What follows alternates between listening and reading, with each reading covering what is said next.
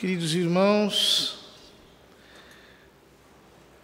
o Evangelho da missa de hoje é a perfeita continuação do Evangelho da missa de ontem e sequer pode ser entendido sem a ligação com o texto anterior. Nosso Senhor contava a parábola do administrador infiel que roubava na negociação do seu patrão, cobrava a mais, e que, quando foi descoberto, foi esperto e renegociou com os devedores de tal modo que eles pagassem apenas o que eles deviam. Então Jesus diz: usai o dinheiro injusto para fazer amigos, pois quando acabar, eles os receberão nas moradas eternas. Ou seja, ele está nos estimulando a praticar a caridade. Quando ele diz dinheiro injusto, o que nosso Senhor está dizendo é que todo dinheiro tem algo de injustiça nele. Por quê? Por um motivo simples. Nós não paramos para pensar nisso. Mas o valor das coisas é sempre falso. Porque quem é que sabe o preço de uma coisa? Só Deus. O ser humano, ele faz uma estimativa, ele tenta acertar algum tipo de equivalência, mas sempre é injusto em geral, nós sempre pagamos muito, muito, muito mais do que aquilo que a coisa realmente vale. Pois é, Nosso Senhor diz: usem o dinheiro injusto para fazer amigos. Porque estes amigos, estes que vocês ajudarem, serão estes que vão abrir as portas dos céus para vocês. Quem é fiel nas pequenas coisas também é fiel nas grandes. E quem é injusto nas pequenas também é injusto nas grandes. É claro. A honestidade se mede nos centavos, não nos milhões. É quem é muito, muito preciso, muito correto, que verdadeiramente é justo. E o cristão, muitas vezes, terá de ser considerado bobo por causa da sua honestidade. Porque nós vivemos num mundo em que as pessoas querem passar as pernas umas das outras o tempo inteiro. E o cristão, que é zeloso em pagar as suas dívidas, em não ter aquilo que não é seu, muitas vezes será hostilizado por isso. Por isso, se vós não sois fiéis no uso do dinheiro injusto, quem vos confiará o verdadeiro bem? Por isso, é muito importante que nós cuidemos dos nossos deveres de justiça. E os deveres de justiça sempre pesam um pouco. São Tomás dizia que entre as virtudes, a mais complexa é a da justiça. Porque todas as virtudes dizem, dizem, respeito a nós, mas a virtude da justiça diz respeito aos outros. Então nós temos que passar a vida inteira meio que fazendo essa proporção. E aquele que quer ser honesto tem que ser um pouco liberal, um pouco generoso.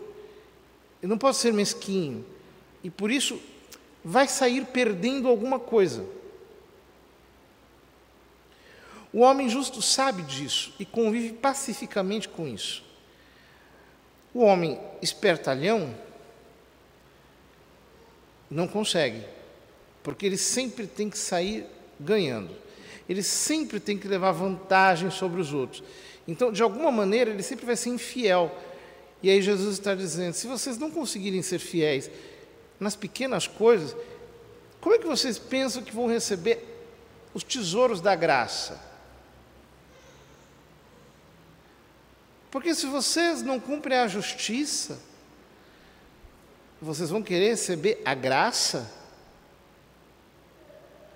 Se vocês sonegam a justiça natural, querem receber a graça sobrenatural?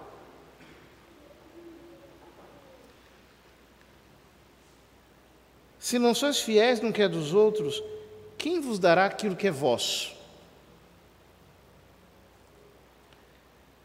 Porque a injustiça, ela carrega consigo um germe de miséria, enquanto que a justiça e a generosidade carregam em si um germe de abundância, de multiplicação. É o que nós vemos no milagre da multiplicação dos pães. E é o que nós vemos nas sociedades que têm uma economia que não é selvagem, mas que carrega o peso da responsabilidade social. O quanto essas sociedades acabam prosperando se fazem isso com sabedoria. Ao contrário,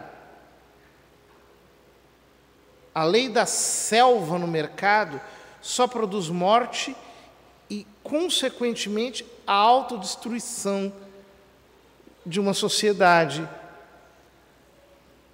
Ninguém pode servir a dois senhores, porque ou odiará um e amará o outro, ou se apegará a um e desprezará o outro. Vós não podeis servir a Deus e ao dinheiro. O dinheiro aqui é o nome de um Deus, o Deus Mamon. E quem serve ao dinheiro é quem vive a vida inteira deixando Deus num eclipse, enquanto está atraído pelo brilho das coisas materiais. Os padres da igreja diziam que os bens da avareza possuem um brilho. É o brilho do ouro e da prata.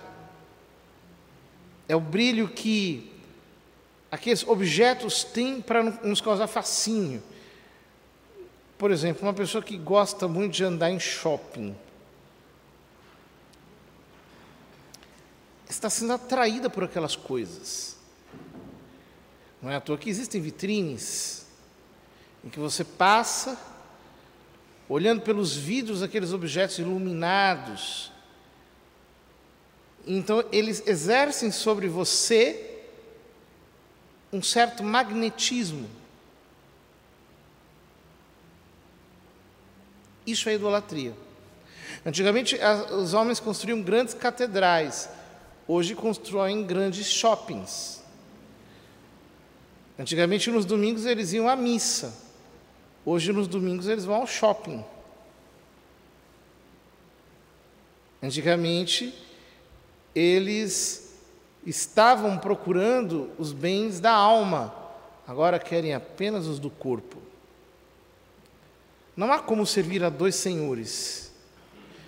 Portanto, nós temos que desmascarar a idolatria das coisas terrenas, quebrar esse ídolo. Temos que romper com a excessiva dependência das coisas da terra. Os fariseus, que eram amigos do dinheiro, ouviam tudo isso e riam de Jesus. Interessante essa expressão. Eles eram amigos do dinheiro. Porque é uma expressão até jocosa. Dinheiro não é gente para ter amigo. Mas o homem que ama o dinheiro coloca-o tanto acima das pessoas que ele cai no ridículo de ser pior do que alguém que casasse com uma macaca. E que sai pela rua levando aquela macaca vestida de noiva, com colares de brilhante, dizendo: Essa é a minha esposa. Quem adora o dinheiro é pior do que essa representação grotesca que eu descrevi. Por quê? Porque o dinheiro não é vivo, o dinheiro não tem, não tem alma. Os bens materiais são apenas coisas inertes. Eles são verdadeiros ídolos. Como diz o Salmo 115, aqueles que os adoram serão semelhantes a eles, ou seja, se tornam também inertes. Eles riem de Jesus porque tem os valores invertidos na sua mente. Não conseguem enxergar a verdade. Estão ferreamente apegados a vantagens. Porque realmente, uma pessoa que é gratuita, ela parece ser um pouco insensata, porque ela não leva vantagem alguma. E como nesse mundo as pessoas estão o tempo todo pensando nas vantagens que podem levar, essas pessoas são facilmente caricaturizáveis. No Salmo 72, um homem muito especial do Velho Testamento chamado Asaf, ele está em crise. Ele diz assim: Meu Deus, por que é que o teu servo está na penúria, está na angústia, está na aflição. Enquanto isso, os ímpios, eles têm tantos recursos, eles conseguem tudo que eles querem, é tudo tão fácil para eles, as coisas fluem. E ele estava perturbado com esses pensamentos, e ele escreve que ele entrou no templo de Deus e então ele teve um insight. Caiu a ficha. E aí ele disse: Agora eu entendi. Na verdade, eles estão sendo engordados como bois para o dia da matança. Estão sendo sovados para o dia em que serão abatidos. Porque é assim. O homem que será condenado Tem muita alegria nessa terra. Mas o justo terá a vida eterna no céu para ser feliz. E, portanto, essa vida tão curta ele passa merecendo debaixo dos méritos de Cristo. Ou seja, ele passa essa vida com muita dificuldade, mas as coisas para ele não representam nada diante do Deus que habita o seu coração. Então Jesus lhes disse: Vós gostais de parecer justos diante dos homens, mas Deus conhece vossos corações. Com efeito, o que é importante para os homens é detestável para Deus.